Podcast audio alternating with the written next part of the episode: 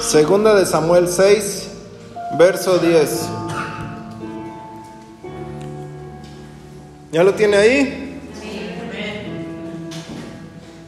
Dice, mm,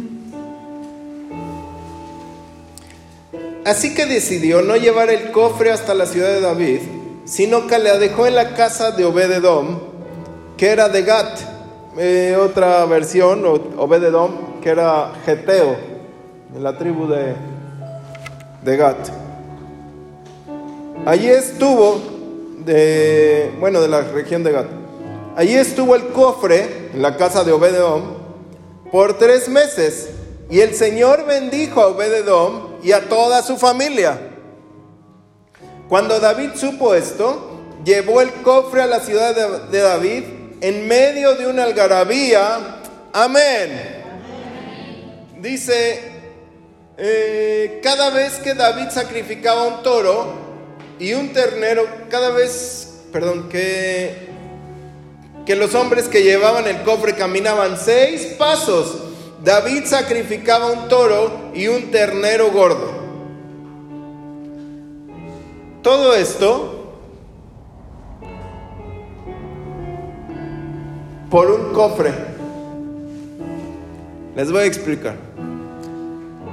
¿Se acuerdan del domingo que Elí perdió el cofre del arca de la presencia de Dios? Que quedó ciego porque sus hijos hacían cosas malas con las ofrendas. ¿Sí? Eh, se perdió el cofre porque no, se perdió el respeto de muchas cosas. Y David lo quiere traer de vuelta a su ciudad. David quiere que el arca de, la presencia de Dios, que era una caja de madera recubierta de oro, estuviera donde pertenece. ¿Sí?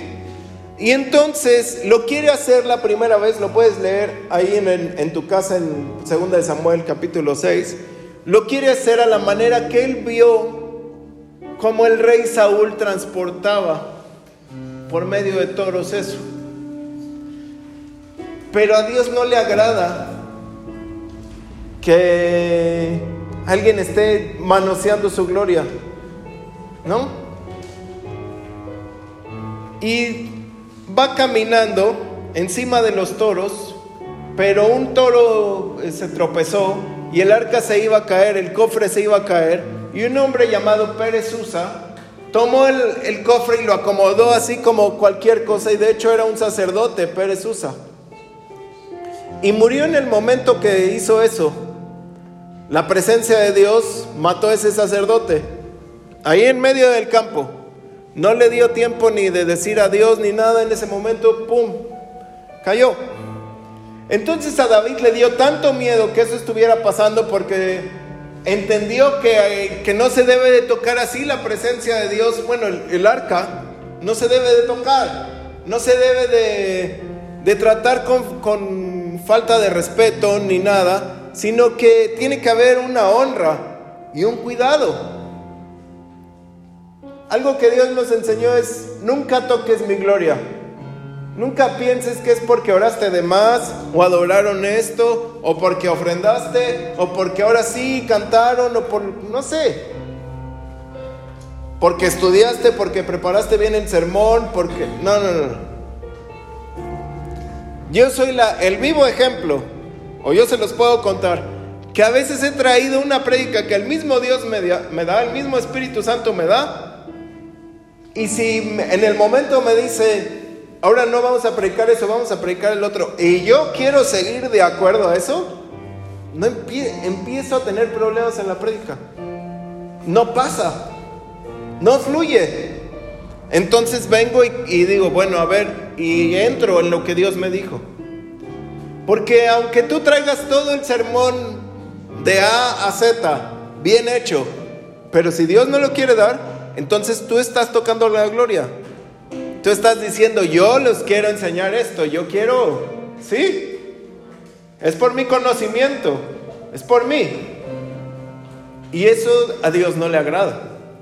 Es como acomodar la gloria como yo quiera, ¿no? O sea, sería algo así como diciendo, total sale el servicio. ¿Sí?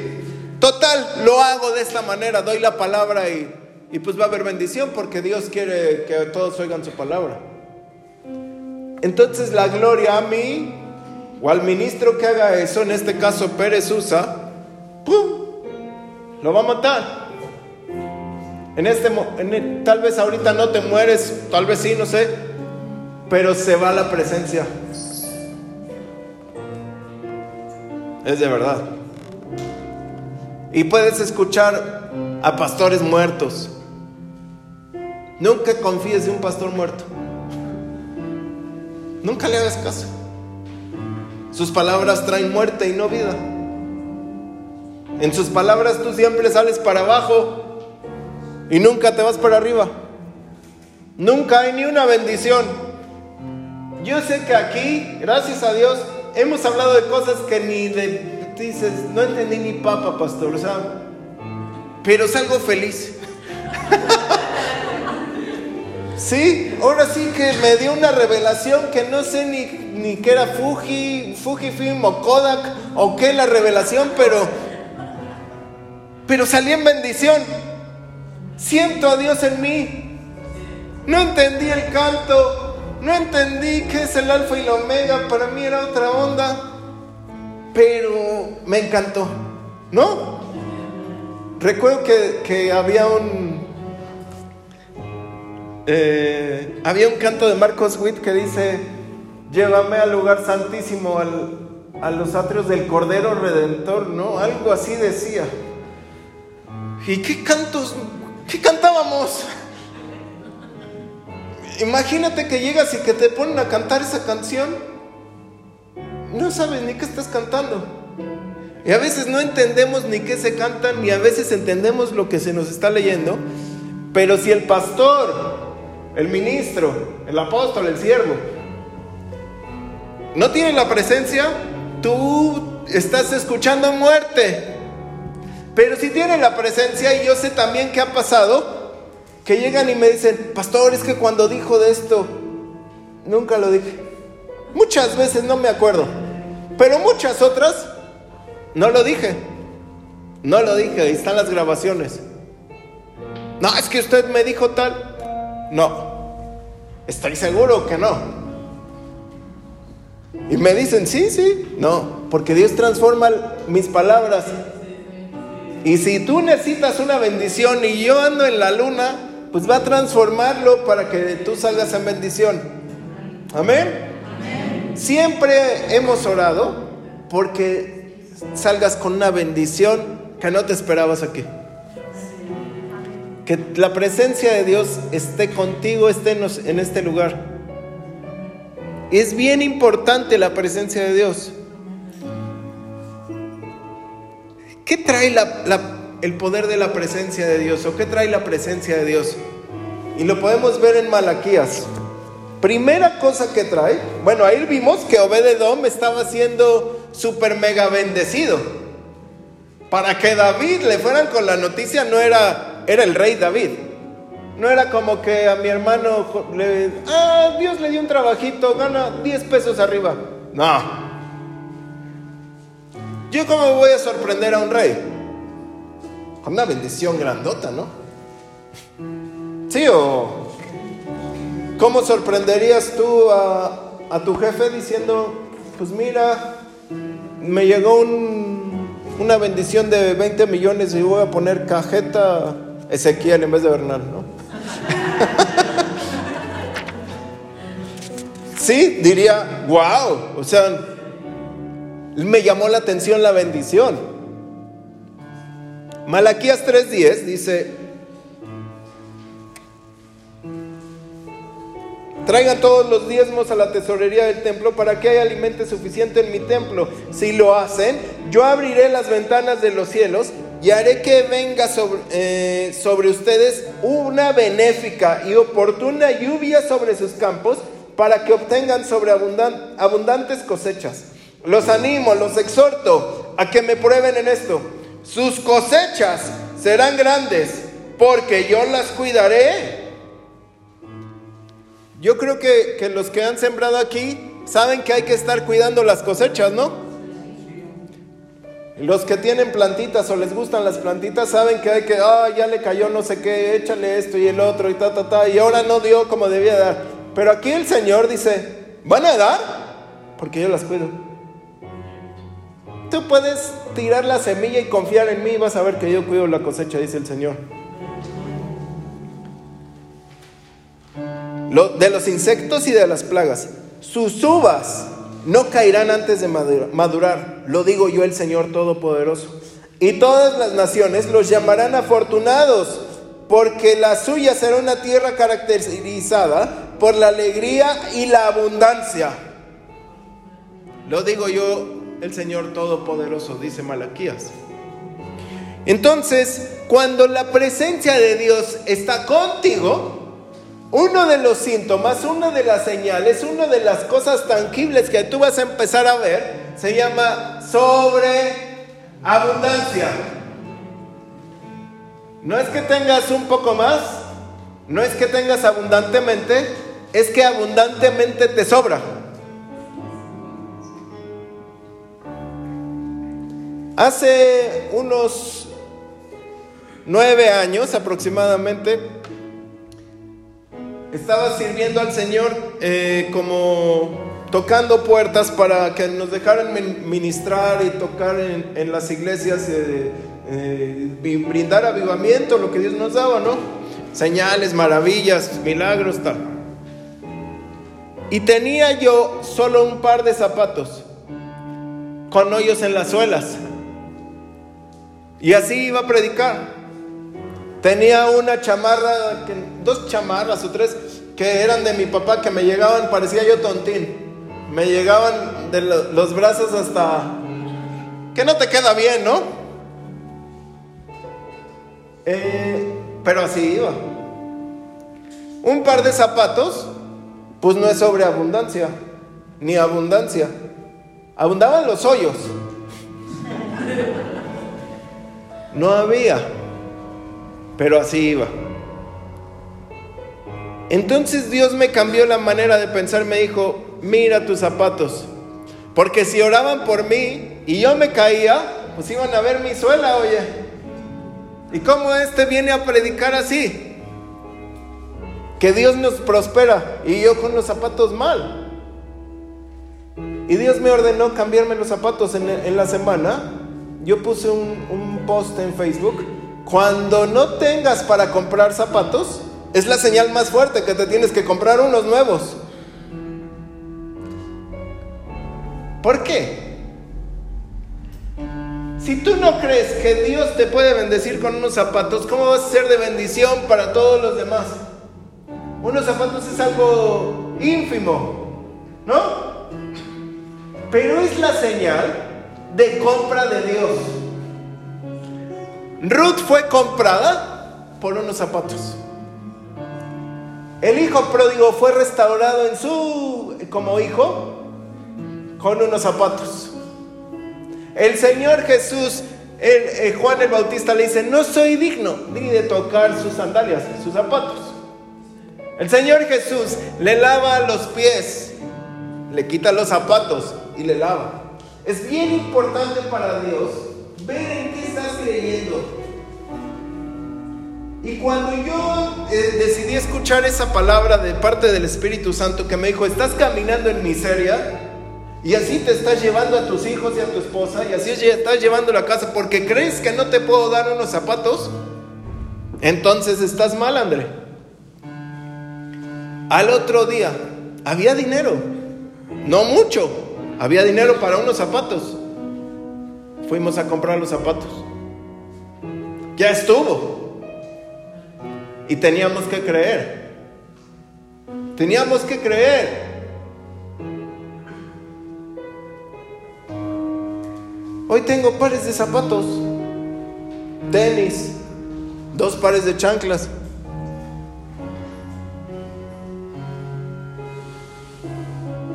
Tenía que cambiar mi mente. Tenía que cambiar mi forma de pensar. ¿Sí? Cuando tú le das a Dios, Dios créeme que nunca se va a quedar con nada. Y cuando tú obedeces, créeme que va a venir muchísimo más de los unos zapatos. Porque les aseguro que no solamente tengo los pares de zapatos que me compré después de esos rotos, he tenido muchísimos. Me regalaron las gemelas zapatos, otras personas me han regalado zapatos. Es más, o sea, ya vienen. ¿Sí?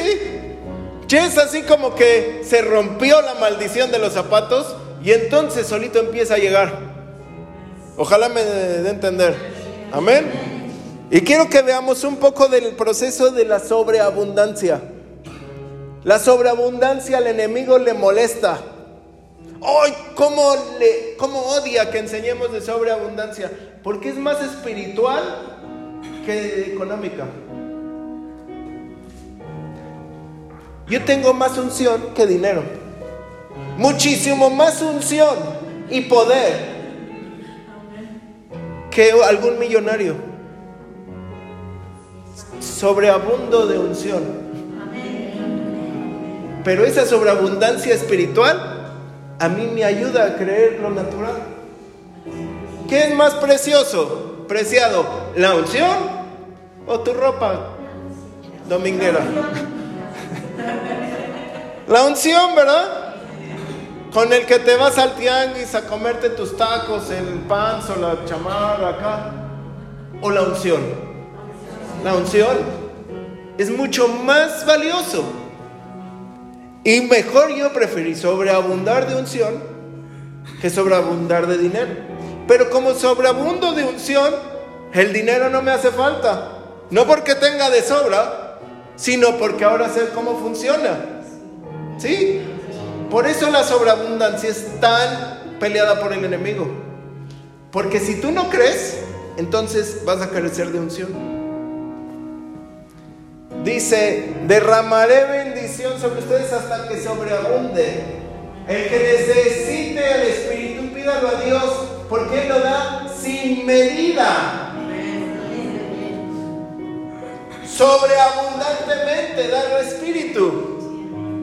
Amén. En Génesis 12, vamos, ponga ahí Génesis 12. En Génesis 11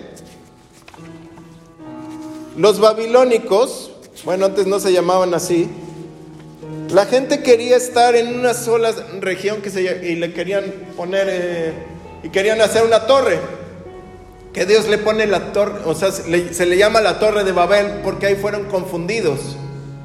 Y querían hacerse un nombre, ser famosos. Así es que ahora Dios en Génesis 12 escoge a un hombre que no se rige bajo las normas del mundo dice, yo a ti te voy a dar un nombre y te voy a hacer bien famoso. Lo que ellos querían hacer con una torre, yo lo voy a hacer contigo. Y en Génesis 12:5 dice, cuando Abraham salió hacia la región de Canaán, se llevó a su esposa. Acuérdense bien de qué se llevó. ¿Cómo salió? Acuérdense bien. A su esposa, a su sobrino Lot y a toda la gente que había comprado en Harán. También se llevó todas sus cosas y animales que había conseguido. ¿Sí? Se llevó a su esposa, a su sobrino, a sus esclavos y lo que había conseguido. ¿Sí? Puedes decir, estaba en bendición. Tenías dos que tres cositas, ¿no? O sea, no salió, como decimos, con una, una mano atrás, otra adelante. Salió bien. Dios le había dicho a su papá que saliera, su papá a la mera hora del camino dijo, mejor no, y Abraham decide obedecer. El primer paso para que tú empieces a ver la sobreabundancia, ¿cuál será? Obediencia. Entonces sale de ahí con personas y posesiones. Pero durante ese tiempo y durante toda su vida, pero vamos a ver solamente al capítulo siguiente que son un par de años, son unos 5 o 6 años en su vida. 13.2 dice, Abraham era muy rico. ¿Cómo, cómo, cómo? En el 12.5 no dice que era muy rico. Dice que tenía cosas que había conseguido. Pero aquí después de caminar unos años, unos años, pocos, con el Señor, todavía no tenía ni su primer hijo. Dice, Abraham era muy rico, pues tenía oro, plata y mucho ganado. Lo primero que pone ahí es oro. Oro en la Biblia, en la palabra, simboliza divinidad. Lo divino del Señor. La lámpara de los siete brazos que los judíos eh, hoy en día también usan, que se llama menora, está hecha de oro puro martillado, 33 kilos de oro. ¿A los cuántos años murió el Señor Jesús? Y se vio su divinidad ahí. El oro siempre en la Biblia simboliza la divinidad. Y aquí de lo que era rico, Abraham era de qué? De oro. Lo más importante para él era la divinidad de Dios. De plata, la redención. Siempre la Biblia, cuando habla de plata, habla de redención. Jesús fue comprado con monedas de plata porque era para redención, para perdón de pecados. Y entonces aquí Abraham andaba en arrepentimiento. Era rico. O sea, claro, lo estamos viendo natural, pero él lo vivía espiritual. Y en mucho ganado. Ya no dice unas cuantas cosas, dice mucho ganado. Mucho es mucho. De verdad. Ya no se puede empezar a contar. ¿Cuántas veces has respirado hoy?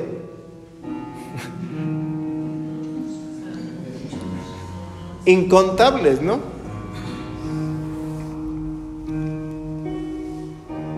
Aunque le costaba dejar a Lut, al sobrino este incómodo, Dios lo bendecía. En cuanto lo deja, Dios empieza a bendecirlo de tal manera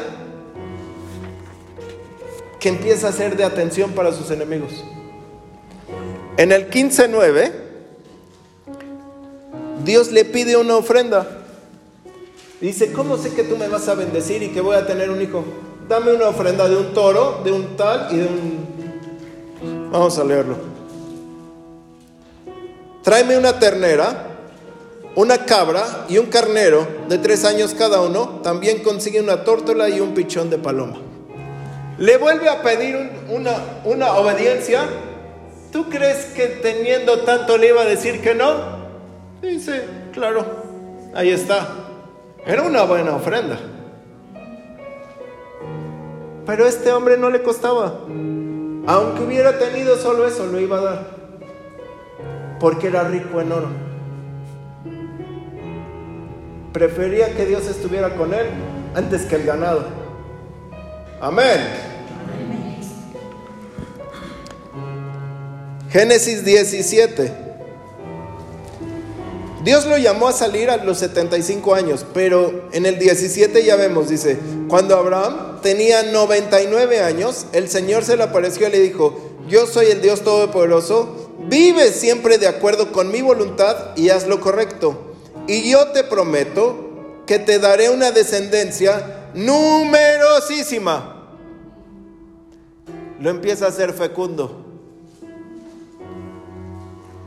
Antes la riqueza se medía en cuántos hijos tenías.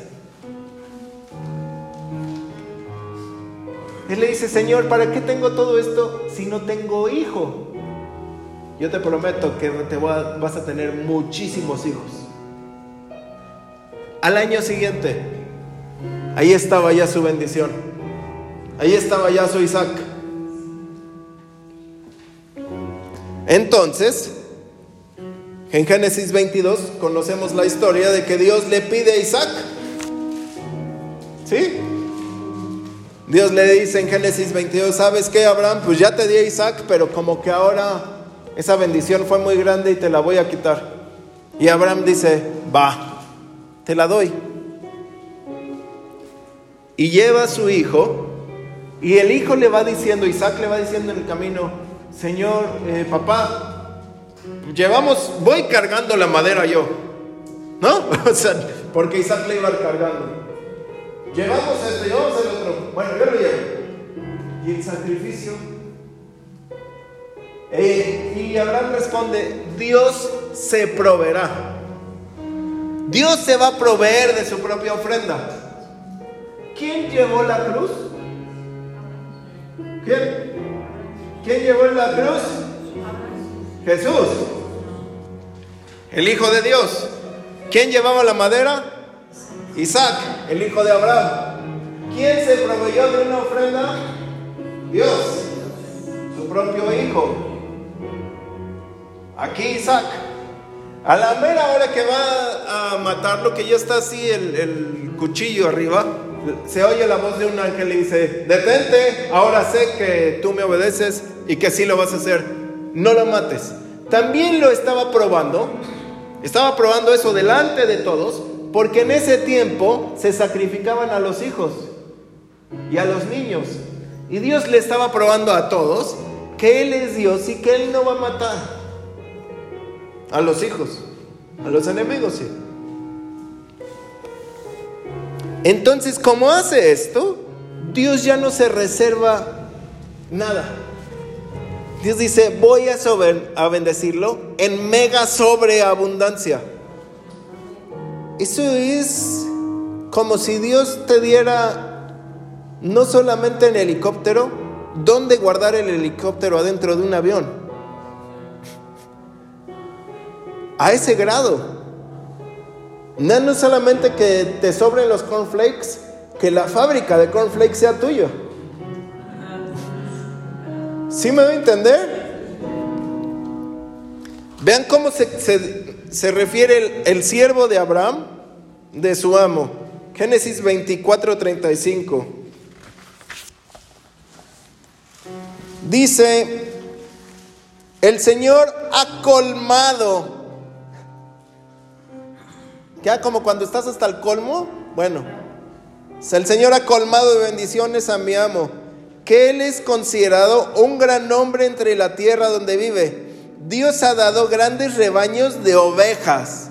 Ya no tiene mucho ganado, aquí va a especificar de qué es el ganado. Es como cuando tú tienes, eh, compré el súper y compré, o sea, compré mucho súper, ¿no?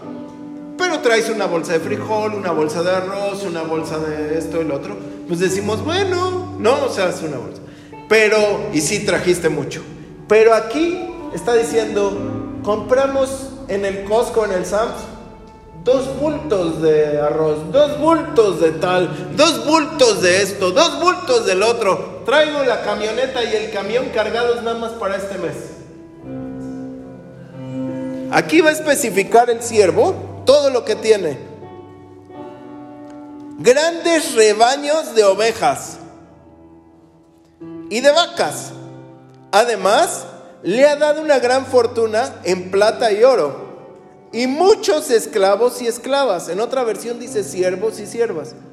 Camellos y burros. Eso se llama mega sobreabundancia colmada a la 10. ¿Qué manera de expresarse del siervo? ¿Por qué no le dijo primero, tiene mucho oro tiene mucha plata y, también tiene rebaños de ovejas? ¿Por qué primero pone las ovejas? Porque lo que él era en el espíritu, él era un pastor. Siempre eh, José y Jacob hablaron que su familia eran pastores. Así es que él era un pastor. Si hoy lo viéramos tendría su iglesia. Y lo que tenía era muchas ovejas. Amén. Después, ¿de qué hablaba? ¿De qué hablaba el pastor Abraham? Hablaba del perdón de pecados. Hablaba de la plata. Y entonces la gente se arrepentía y empezaba a vivir en divinidad, en oro. Amén. En vez de aquí esta versión dice esclavos y esclavas, pero una más, una más fidedigna dice siervos. Al esclavo tú lo compras, al siervo te sirve por amor. Y yo creo que es lo que tenía. tenía personas que le servían. Y tenía personas, camellos y asnas. Personas que llevan la carga y que llevan las bendiciones. El proceso de Abraham al principio era tenía que dejar todo, pero él no sabía todo lo que venía. Es la sobreabundancia. Y si los patriarcas lo vivieron, también nosotros lo podemos vivir. Amén. La presencia de Dios estaba con él. La segunda cosa que, que pasa cuando la presencia de Dios está contigo es perdón de pecados y sanidad. Tú no tienes a veces que ni orar por sanidad, porque la presencia está contigo. Me acuerdo que, hace unas semanas, unos días, eh, llegamos de, algunas cosas, eh, la pastora y yo a casa, y dijo, wow, gracias Dios, ya me siento bien porque aquí está tu presencia y aquí me siento totalmente sana. Solita la presencia te empieza a sanar. Mateo 8, miren. Mateo 8, 14. Cuando Jesús, cuando Jesús, que es quien lleva la presencia, llegó a la casa de Pedro, la suegra estaba en cama con una fiebre muy alta entre paréntesis dice, tenía COVID. No, no es cierto.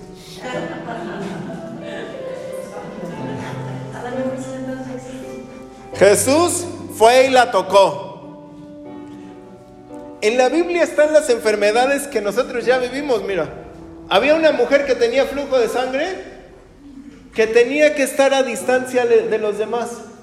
¿Le suena algo parecido que tienes que estar a distancia y que si los tocas va a pasar algo feo? ¿Le suena algo? Bueno, eso ya en la Biblia ya pasó. Y una mujer dijo, más vale, yo estoy cerca de Jesús antes que me tengan que poner cubrebocas. Dice que Jesús se mete a la casa de Pedro, va y la toca eh, a la suegra. La fiebre la dejó. No dice que se le bajó, se fue inmediatamente. Y ella se levantó a servirlos. Todos los que quieran ser sanos hoy, ¿para qué quieren ser sanos? ¿Para irse a comer los tacos o para servir a Dios?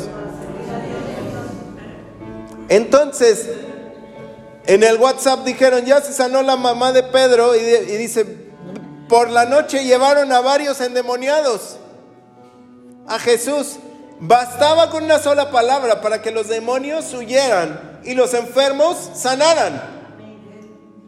Como, dice, como nos decía la pastora, así se cumplió, bueno, que estaba citando la palabra, así se cumplió la profecía de Isaías, Él mismo llevó nuestras enfermedades y nuestras dolencias. Adentro de la casa estaba la presencia de Dios, había perdón de pecados y había sanidades. Amén. Wow.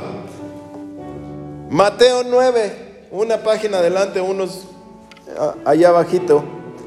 Jesús se sube de nuevo a la barca y regresa a la ciudad donde residía, a la ciudad de Capernaum.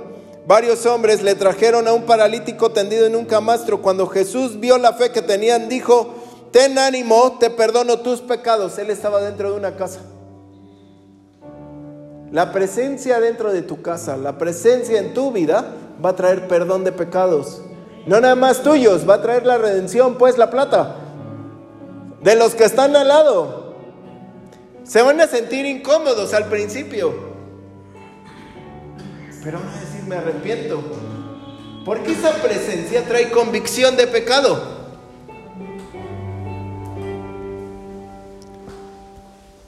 El 3, el punto 3, la presencia remueve toda la maldición. Primera de Crónicas, está para atrás, ahí sí. Primera de Crónicas 26.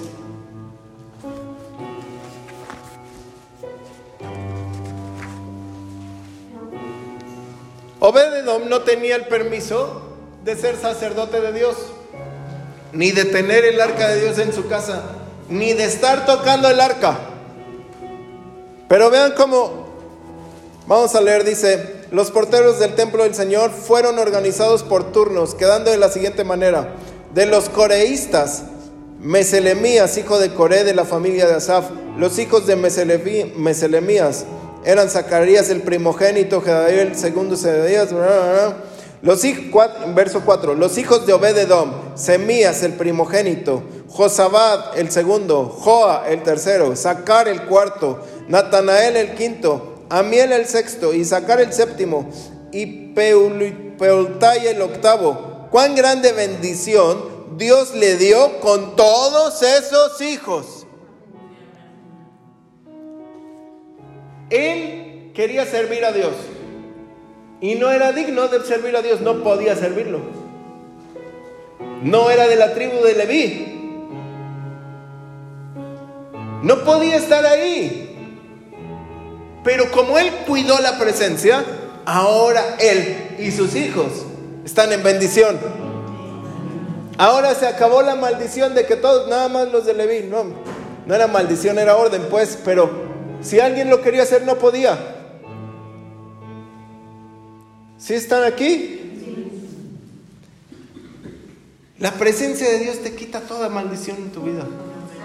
Empiezas a querer poner las cosas en orden. Empiezas a decir, es que yo estoy viendo esta cosa que se está repitiendo y no la quiero para mis hijos, porque trae claridad.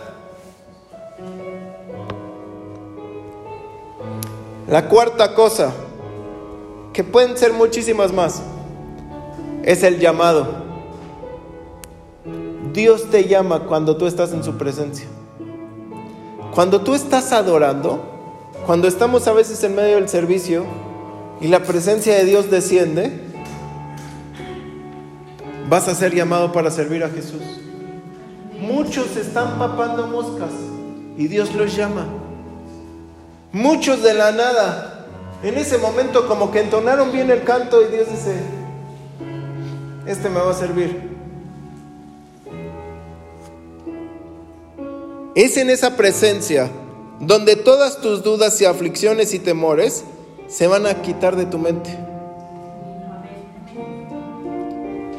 Dios quiere, ¿saben que Dios puede venir y mandar sus ángeles el Señor Jesús puede decir, ah, ya se acabó, ya, ya, ya me harté, ¿no? Que se acabe el mundo, ya.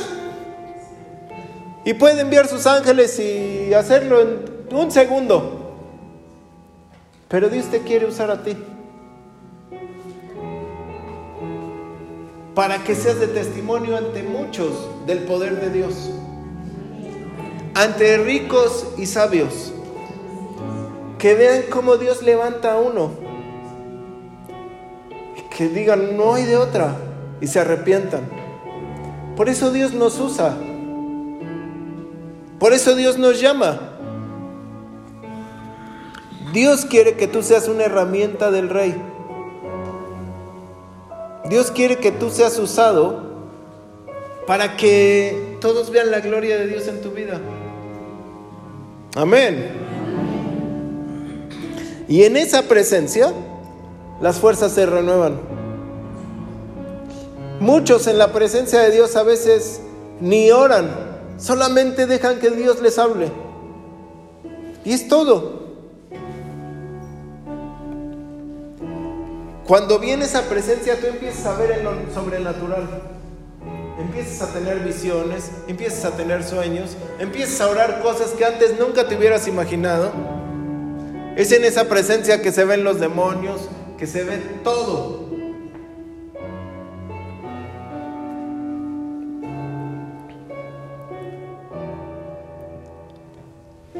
En esa presencia hay descanso.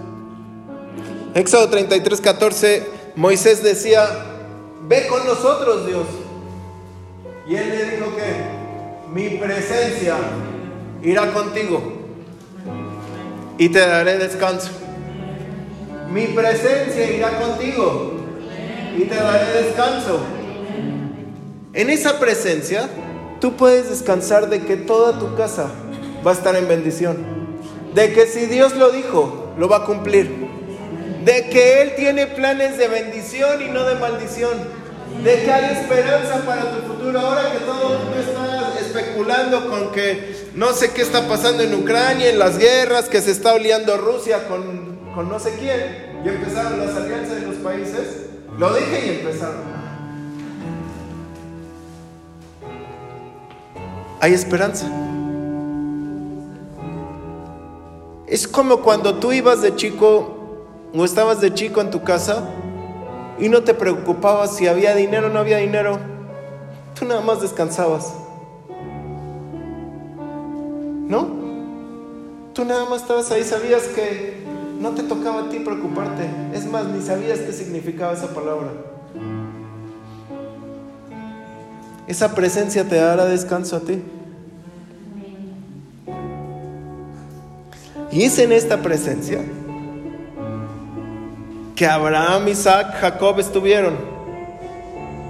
Que Elías dice, el Dios en cuya presencia estoy.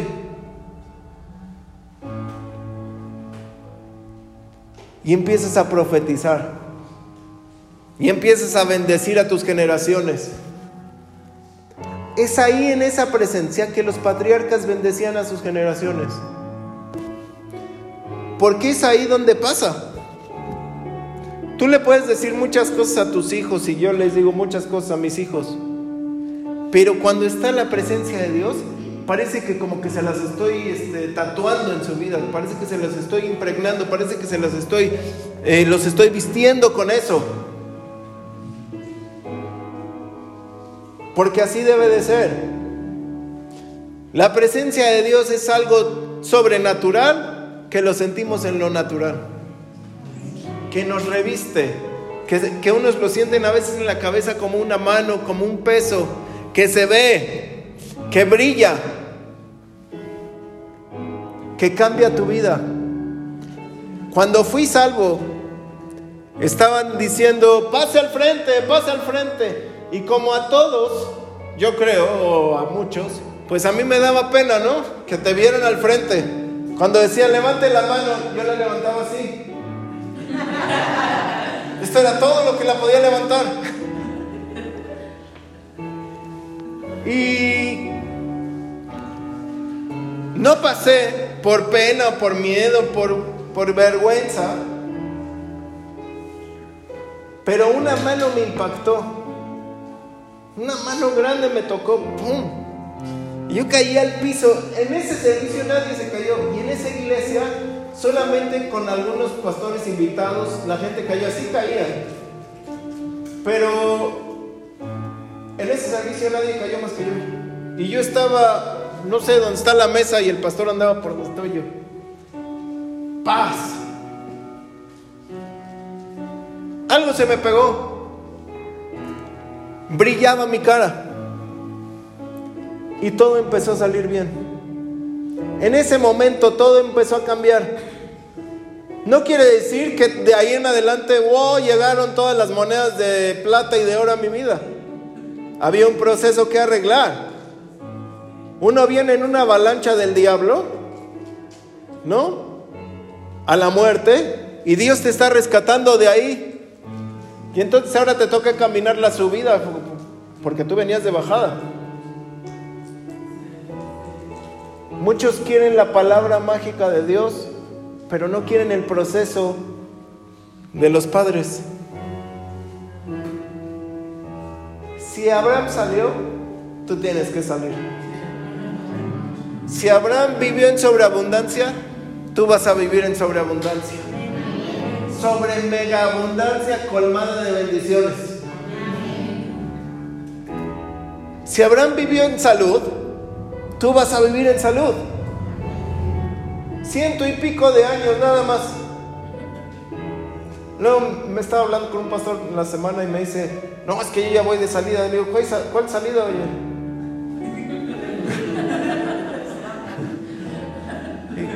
es que ya voy por, por el sexto piso. Le dije, apenas vas entrando a la mitad de tu vida.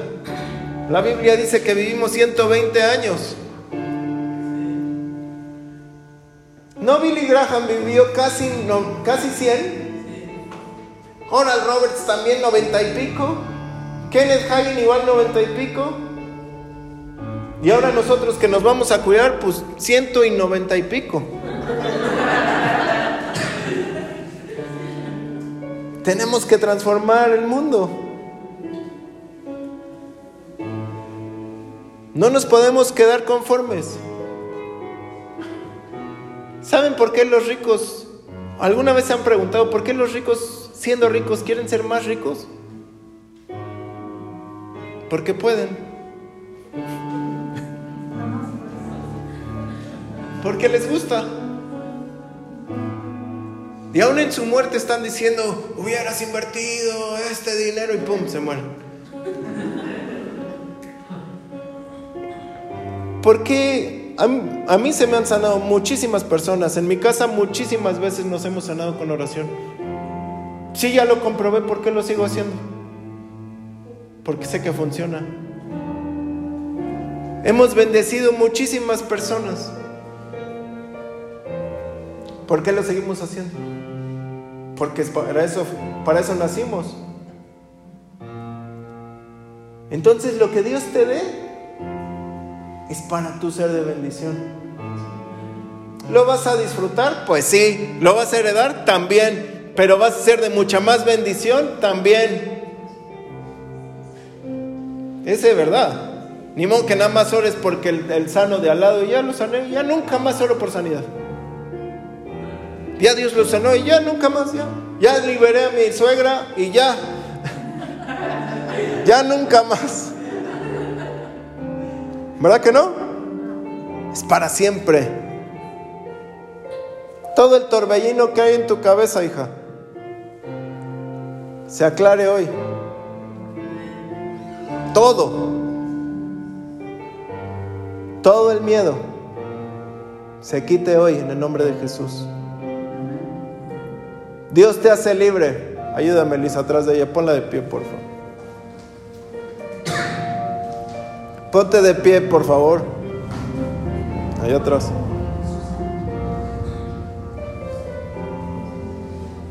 En el nombre de Jesús. Hoy se quita todo miedo de tu vida. Sé libre. Sé libre. Los golpes de la vida hoy se acabaron. Dice el Señor, yo te hago libre de ese espíritu.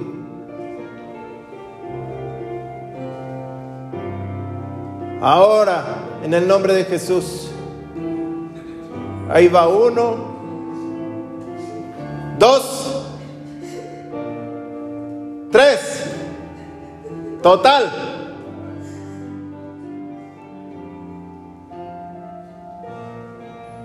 Se abrieron ahí. toda la garra en tu mente hoy se acabó. Gracias Dios. El Dios en cuya presencia estoy te bendice. Una presencia sobre mí poderosísima. Poderosísima.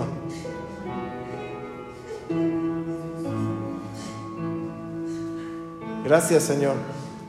El general, el capitán romano le dice al Señor Jesús, ven a mi casa porque mi siervo está mal. Sánalo. De repente como que dijo, no me di mis palabras porque Jesús le dijo, sí voy. El amarrado dice, no, no, no vayas, no, mi casa está mal. Y Jesús dice, y le da la explicación, yo sé que un hombre bajo autoridad, eh, porque conozco los niveles de autoridad. Mateo 8. Y el Señor Jesús manda la palabra y dice, tu siervo está sano en casa hoy. Los que dejaron hoy en casa algo, el Señor está mandando la palabra. Hoy en el nombre de Jesús, créelo, están sanos, se están sanando, están siendo liberados. En el nombre de Jesús. Hoy, mi Dios. Pero tú tienes que ser como ese capitán romano. Yo sé cómo funciona la fe. Yo sé cómo funciona la fe, mi Señor Jesús. Si tú das la palabra, yo lo voy a creer. Si tú das la palabra, yo lo creo.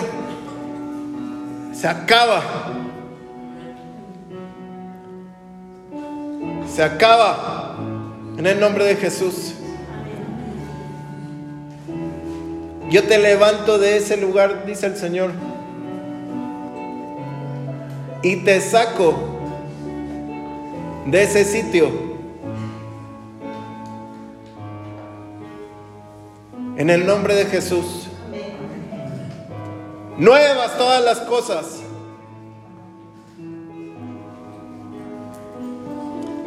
Dios tiene una palabra para ti, hija. Te la tienes que aprender. Yo y mi casa serviremos al Señor. Yo y mi casa serviremos al Señor. Dios va a hacer contigo un testimonio tan poderoso, pero tan tremendo, que vamos a quedar todos sorprendidos de tanta subida de nivel en todo, desde adentro hasta afuera. Ya tu piel es diferente que la primera vez que llegaste aquí. Dios está sanando tu corazón, tu respirar, todo. Yo te conozco por nombre, dice el Espíritu Santo. Yo sé que tú me has invitado, dice el Señor. No me invites más, me voy contigo, dice el Espíritu Santo. Quiero estar en ese corazón por siempre. Y dice el Señor, mi palabra, mi presencia irá contigo. Mi presencia irá contigo. En el nombre de Jesús.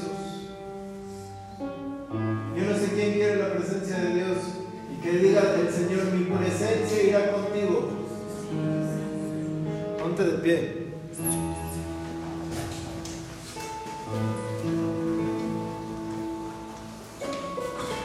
¿Te sabes esa de hay una unción? Aquí, ¿No? Ni modo.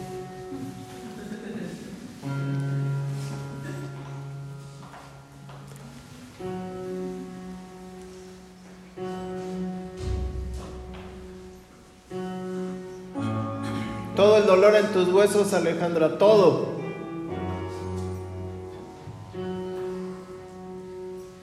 Hoy se acaba. En tu espalda. Acá en la espalda baja, toda tu espalda. En el nombre de Jesús. Recíbelo. Recibe, recibe, recibe, recibe, recibe, recibe. Ahí está el Señor sanando. Todo el que tenía problemas de respirar, a la cuenta de tres, jale fuerte. Una, dos, tres.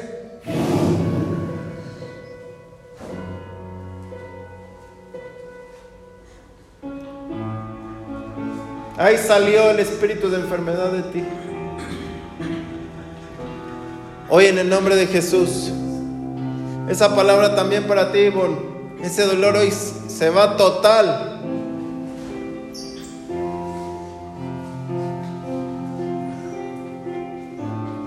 Ese dolor nervioso.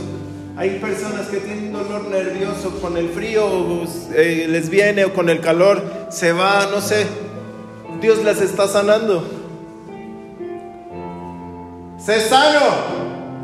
Sé sano. Ciertas posiciones como que afectan ese dolor. Se agudiza o se, se sana, se sano.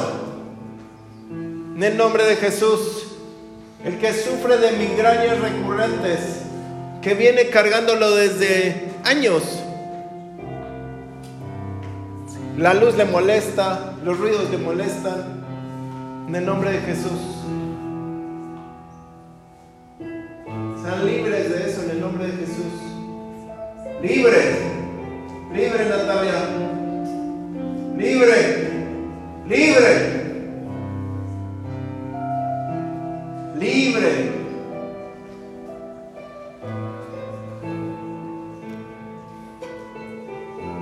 El que siente que, que sus ojos le están ardiendo. Es el Espíritu Santo trabajando adentro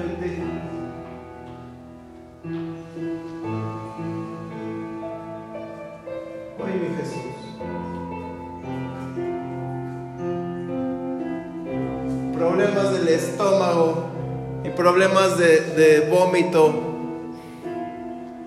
¿Quién está teniendo problemas de que tienen reflujos, que tienen acidez bien fuerte y, problemas del estómago? Ya todo te cae pesado, te caen pes- pesadas muchas cosas. Sé sano, sé sano, sé sana, sé sana en el nombre de Jesús. Oh Dios está poniendo ese bálsamo. Oh Dios está poniendo como si fuera miel su palabra en tu estómago y te está sanando. Quistes.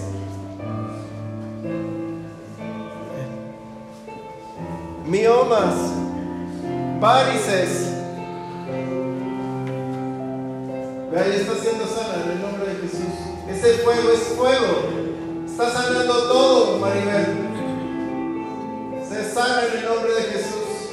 Se están extrayendo esos quistes. Toda sana. Es aguas.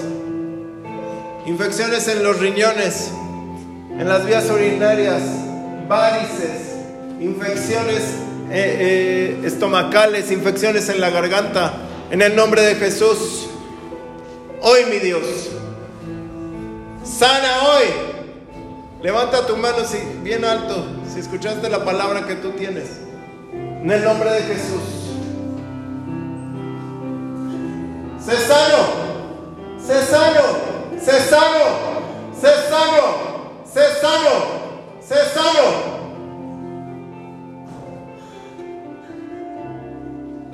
Reumas, artritis, dolores reumáticos, dolores en las muelas, en las encías. Te duele mucho ya, está mordiendo y no es ni caries, es un problema en las encías. El Señor hoy te sana. El Señor hoy te sana.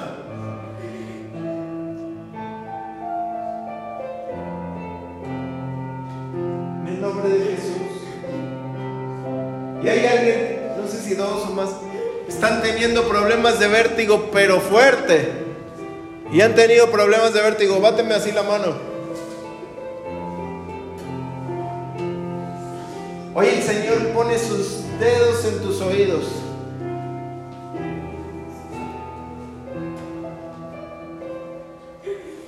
Y se acaba el vértigo. Se acaba toda la náusea y todo el mareo y todo. Te da miedo hasta cerrar los ojos en la noche porque todo se empieza a mover. Pero dice el Señor, hoy llegando a tu casa, no tengas miedo. Se acabó. Yo te sacio. Yo te sacio, dice el Señor, de sanidad. En el nombre de Jesús. Te libero de esa carga. Problemas, perdón, problemas de hemorroides. Hoy en el nombre de Jesús se quitan. Colon irritable y gastritis, tanto que estás vomite y vomite. Hoy eres sana, hoy eres sano. No te puedes tomar ni un café porque es un dolor como si se te abriera el estómago. ¡Sé sano! Creo que hay alguien que cargó y se lastimó la espalda y le duele la espalda ahora ya al cargarse. Como que sí se lastimó. Mal de la espalda, mal de los huesos, mal de las fuerzas. En el nombre de Jesús hoy se quita. Hoy se quita. Hoy se quita. ¿Quién tiene Vamos a entrar en el área espiritual. Recurrentes pesadillas. Dices que sueño que me están matando, sueño que me están persiguiendo, sueño que me están acechando.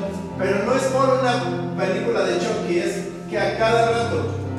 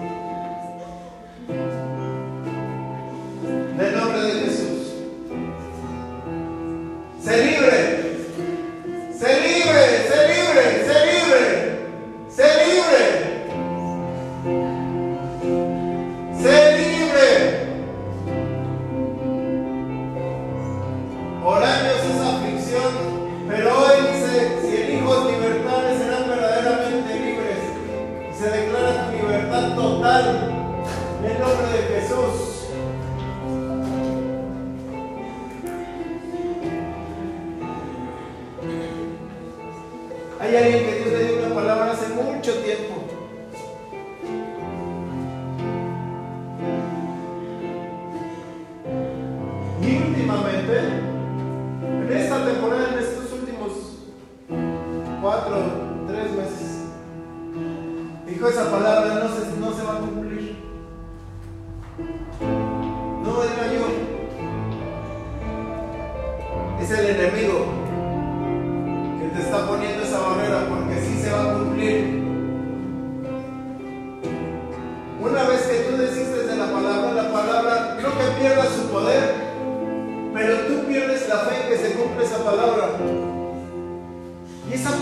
tan fuerte que Dios te dio.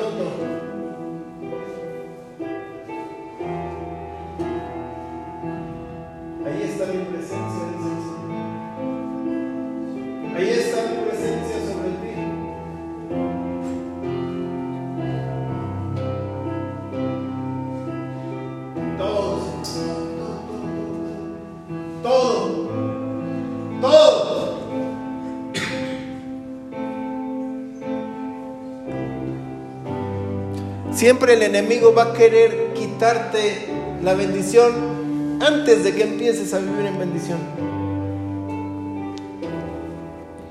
Va a querer que desistas antes de que empieces a caminar.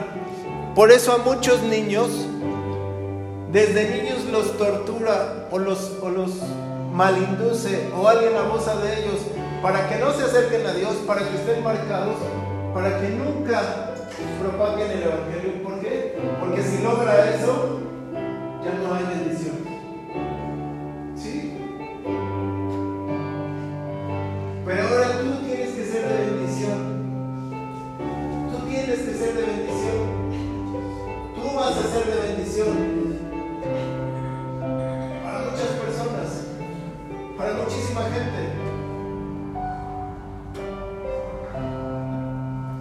nombre de Jesús.